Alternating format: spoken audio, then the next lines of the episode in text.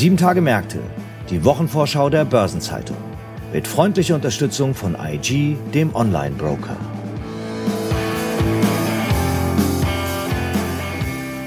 Ich begrüße Sie zu einer neuen Episode von Sieben Tage Märkte, dem Wochenausblick der Börsenzeitung. Vor uns liegt die Kalenderwoche 12 und die bringt uns einen EU-Gipfel sowie Neues von Nike und von VW Financial Services.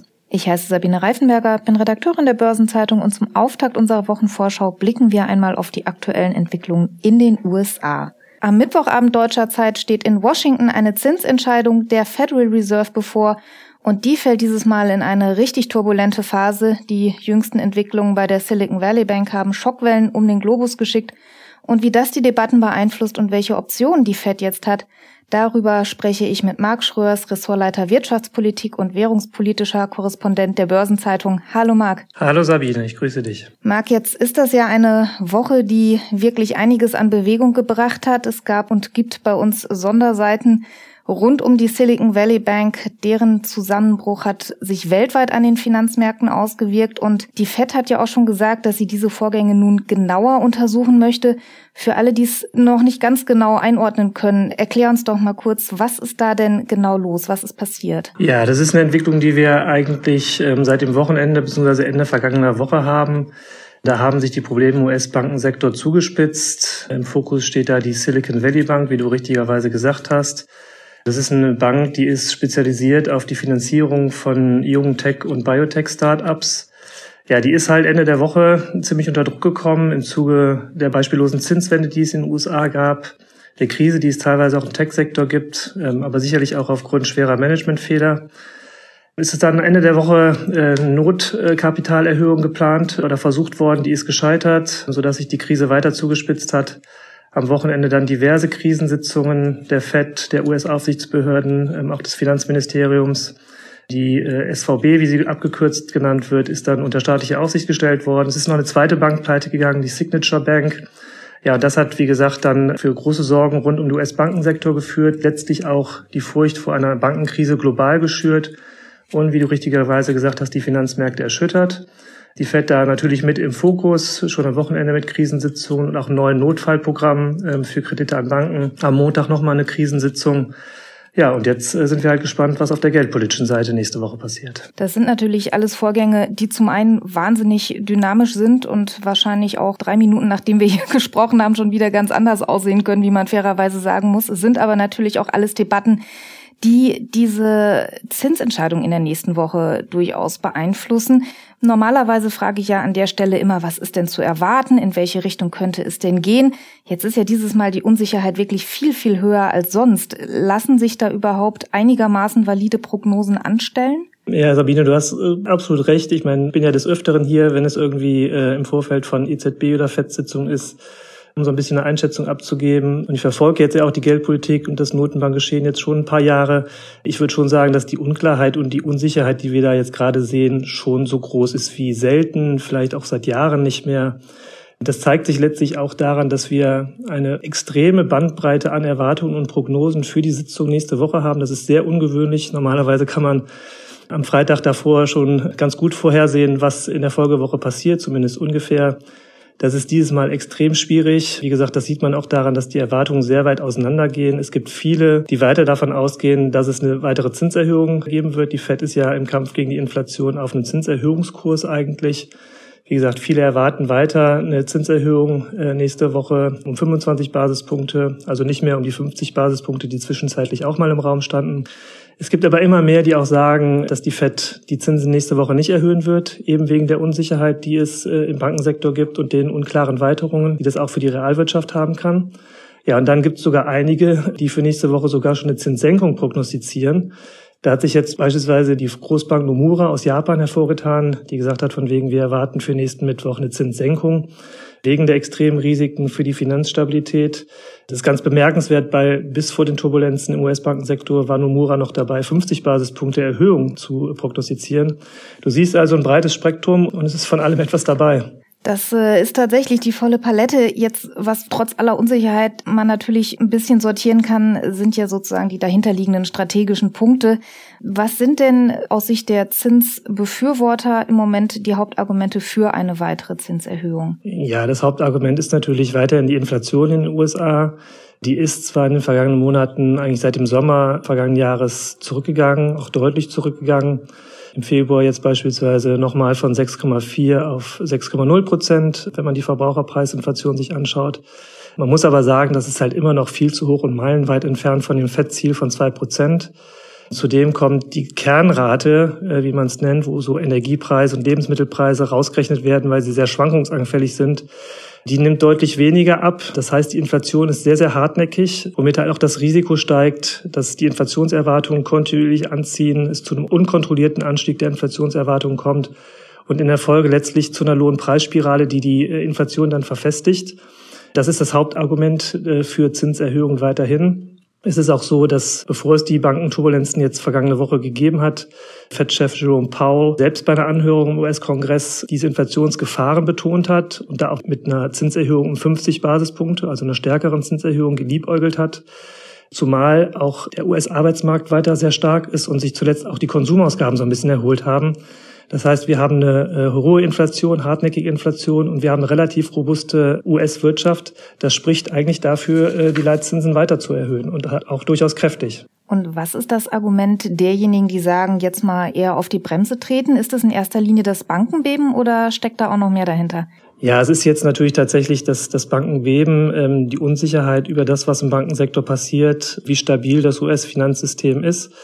Die Turbulenzen, die wir jetzt da gesehen haben rund um die Silicon Valley Bank, die haben natürlich zum einen die Sorgen verstärkt, dass es zu einer ungeordneten Verschärfung der Finanzierungskonditionen kommt. Die Fed ist natürlich daran interessiert, zwar die Finanzierungskonditionen anzuheben durch Zinserhöhungen, aber das natürlich in einem möglichst geordneten Wege, damit sich die Finanzinstitute, die Realwirtschaft etc. darauf einstellen kann.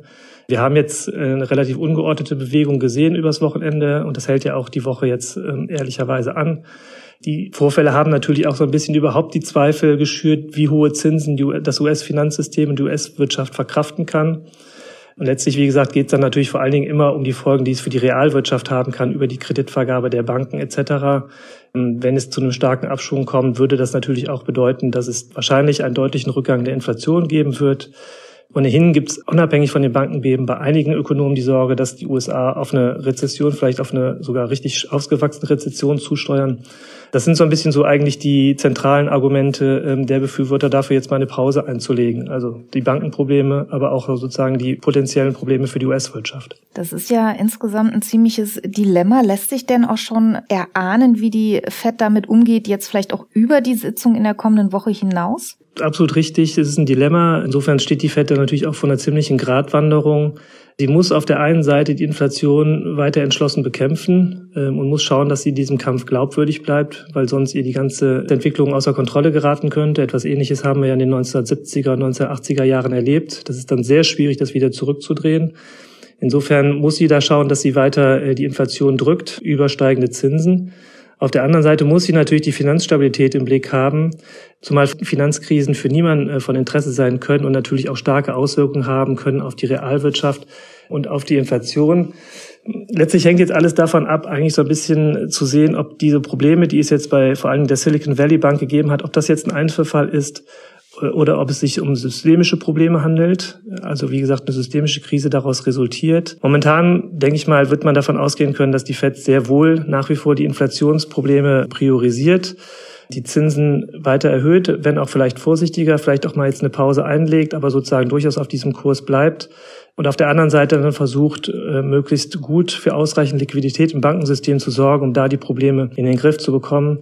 Aber wie gesagt, das wird äh, alles andere als einfach. Ein Blick in eine dieses Mal überaus trübe und besonders kleine Kristallkugel. Trotzdem vielen Dank, dass du das mal so gut wie es in dieser volatilen Lage geht für uns eingeordnet hast. Nächsten Mittwoch sind wir alle schlauer. Vielen Dank für die ersten Einschätzungen, Marc Schröers. Ich danke dir, Sabine. Was sonst noch spannend wird in der nächsten Woche, das hat sich mein Kollege Franz Kongbui angeschaut. Franz, was hast du uns da mitgebracht? Ja, Sabine, am Dienstag legt Nike Zahlen zum dritten Quartal des Geschäftsjahres 2023 vor. Und was die Erwartungen der Marktbeobachter angeht, zeigt sich ein eher gemischtes Bild. Das liegt wahrscheinlich auch daran, dass Nike mit einigen Problemen zu kämpfen hat. Es gibt stark gestiegene Fracht- und Logistikkosten, negative Währungseffekte und äh, die Marge war zuletzt ordentlich unter Druck. Ja, und dabei ist es gar nicht so, dass Nike keine Maßnahmen ergreifen würde, um gegenzusteuern. Zum Beispiel hat der Konzern deutliche Rabatte gewährt, um seine Lage leer zu räumen, und diese Kostennachlässe hatten bereits im Schlussquartal 2022 zu unerwartet kräftigen Erlössteigerungen beigetragen. Gleichzeitig aber belastete das die Profitabilität, und die Marktstrategen von Sachs Research erwarten, dass sich dieser Trend vorerst fortsetzt. Was erwarten denn die Analysten mit Blick auf den Gewinn je Aktie? Was wird Nike da abliefern? Ja, Im Konsens rechnen die vom Informationsdienstleister Refinitiv befragten Analysten damit, dass Nike am Dienstag einen Gewinn von 54 Cent pro Aktie verkünden wird.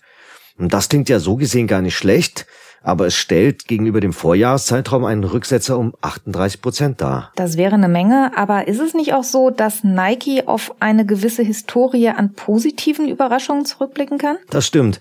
Beispielsweise hatten im bereits erwähnten Schlussquartal 2022 die Erlöse des Konzerns zum fünften Mal in Folge die Erwartungen übertroffen.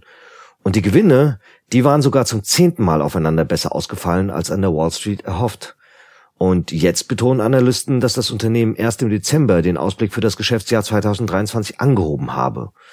Mut dabei mache auch, dass die Erlöse in China nach zwei Jahren voller Marktverwerfungen zuletzt wieder angezogen hätten. Ebenfalls am Dienstag wird die Volkswagen Financial Services, auch VWFS genannt, im Rahmen eines Jahrespressegesprächs die Ergebnisse des Geschäftsjahres 2022 präsentieren. Dabei wird es auch um neue strategische Themen dieses Jahres bei den Volkswagen Finanzdienstleistungen gehen. Spannend, denn vor einem Jahr hatte ja die VW-Tochter über eine Verdopplung des operativen Ergebnisses berichten können. Das hat 2021 ein Rekordniveau von 5,67 Milliarden Euro erreicht. Ja, allerdings hatten dabei einige Sonderfaktoren eine Rolle gespielt. Wie auch immer, neben den Zahlen für 2022 dürfte in der kommenden Woche auch die VWFS-Strategie Mobility 2030 im Zentrum des Interesses stehen. Die trägt das Motto wir bieten nachhaltige Mobilitätslösungen an, die auf die Mobilitätsbedürfnisse unserer Kunden entlang aller Fahrzeugzyklen abgestimmt sind. Wenn die das alle auswendig lernen müssen, dann bin ich gespannt, wie viele das schon können. Es klingt noch ein wenig nach etwas, was eine Marketingabteilung ersonnen hat. Lässt sich das schon irgendwie konkretisieren? Ja, das wird sich dann weisen müssen. Aber erst kürzlich hatte VWFS-Chef Christian Dahlheim darüber informiert, dass das europäische Finanzierungs- und Leasinggeschäft von Volkswagen wie früher wieder unter einem Dach geführt werden soll. Die Volkswagen Bank soll dazu mit dem Europageschäft der Leasing- und Versicherungstochter Volkswagen Financial Services in einer gemeinsamen Holding gebündelt werden. Das ist doch aber organisatorisch dann eigentlich eine Kehrtwende, oder? Das stimmt. Erst 2016 hatte der Konzern die Volkswagen Bank aus der VWFS herausgelöst und direkt an der Volkswagen AG aufgehängt. Wir werden sehen, was das jetzt bringen wird. Ein Effekt wird auf jeden Fall sein, dass mit der Neuordnung künftig die ganze Europa Finanzholding von der EZB überwacht werden wird.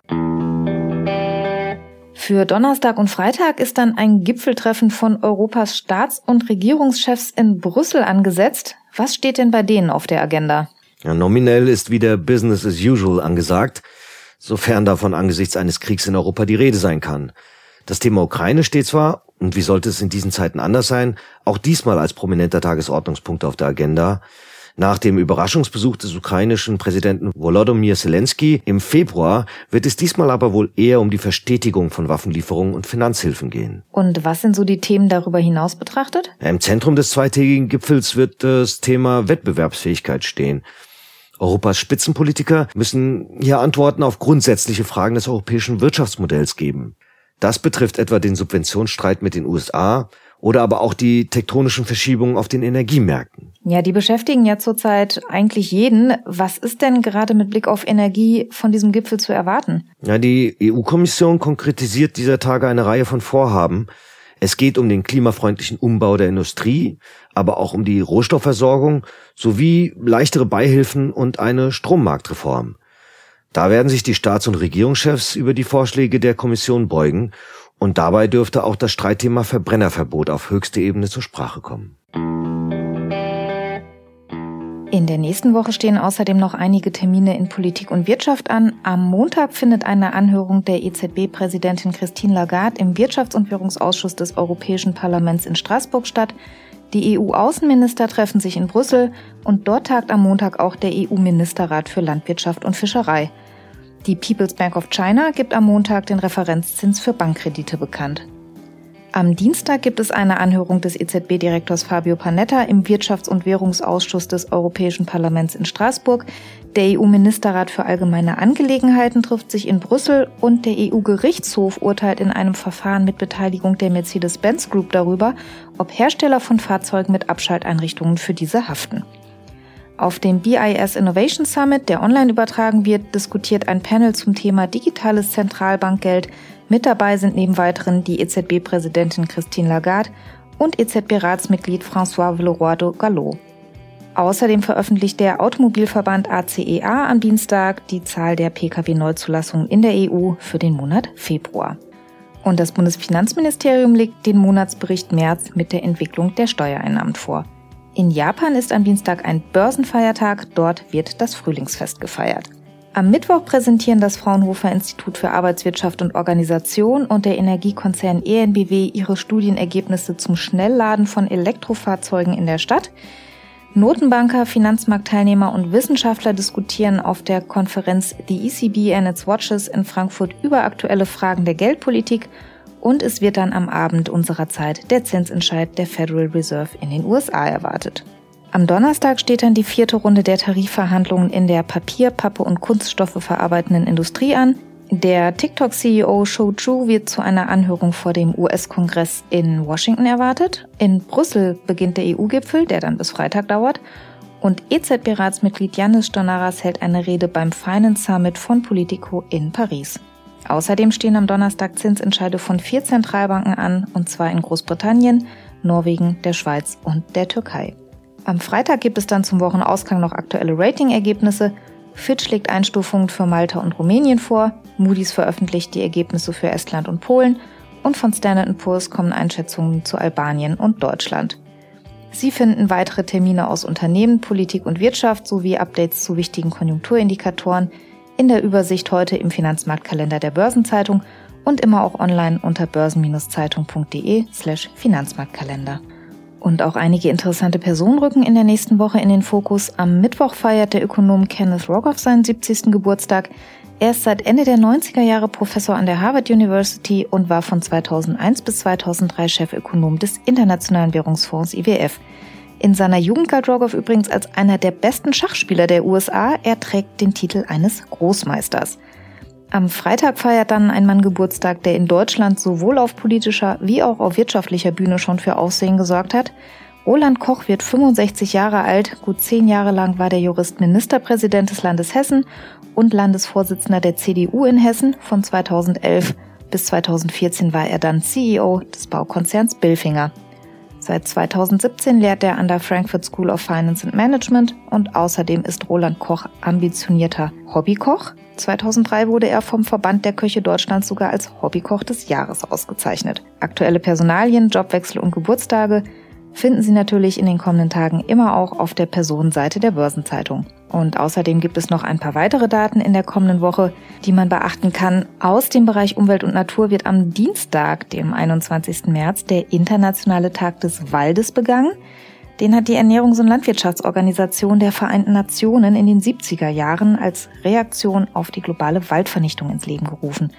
Und einen Tag später, am 22. März, ist dann der Weltwassertag. Zudem rufen die Vereinten Nationen seit 1992 auf und er soll an die Bedeutung von Wasser als Ressource erinnern.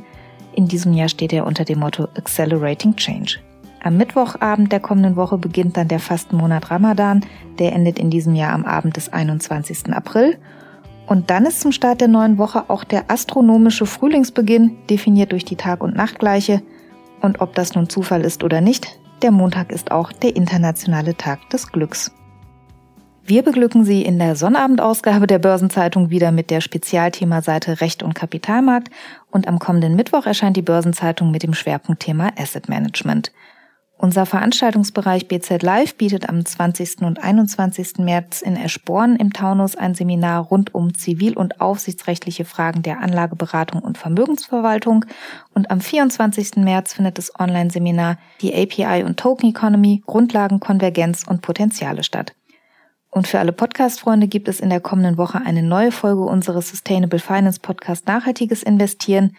Die neue Episode erscheint am Donnerstag. Ich freue mich, wenn Sie reinhören. Die Gesamtübersicht über die Termine der kommenden Woche finden Sie online unter börsen-zeitung.de slash Termine und alle Links stehen auch in den Shownotes in den Kurzbeschreibungen zu dieser Folge. Das wird das Programm für die kommende zwölfte Kalenderwoche. Ihnen für die nächsten Tage alles Gute und wir hören uns hier am nächsten Freitag wieder. Ja, und ich wünsche Ihnen noch einen schönen Frühlingsanfang. Der ist ja jetzt wirklich überfällig. Machen Sie es gut.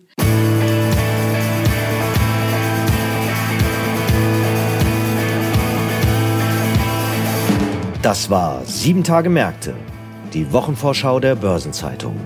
Mit freundlicher Unterstützung von IG, dem Online-Broker.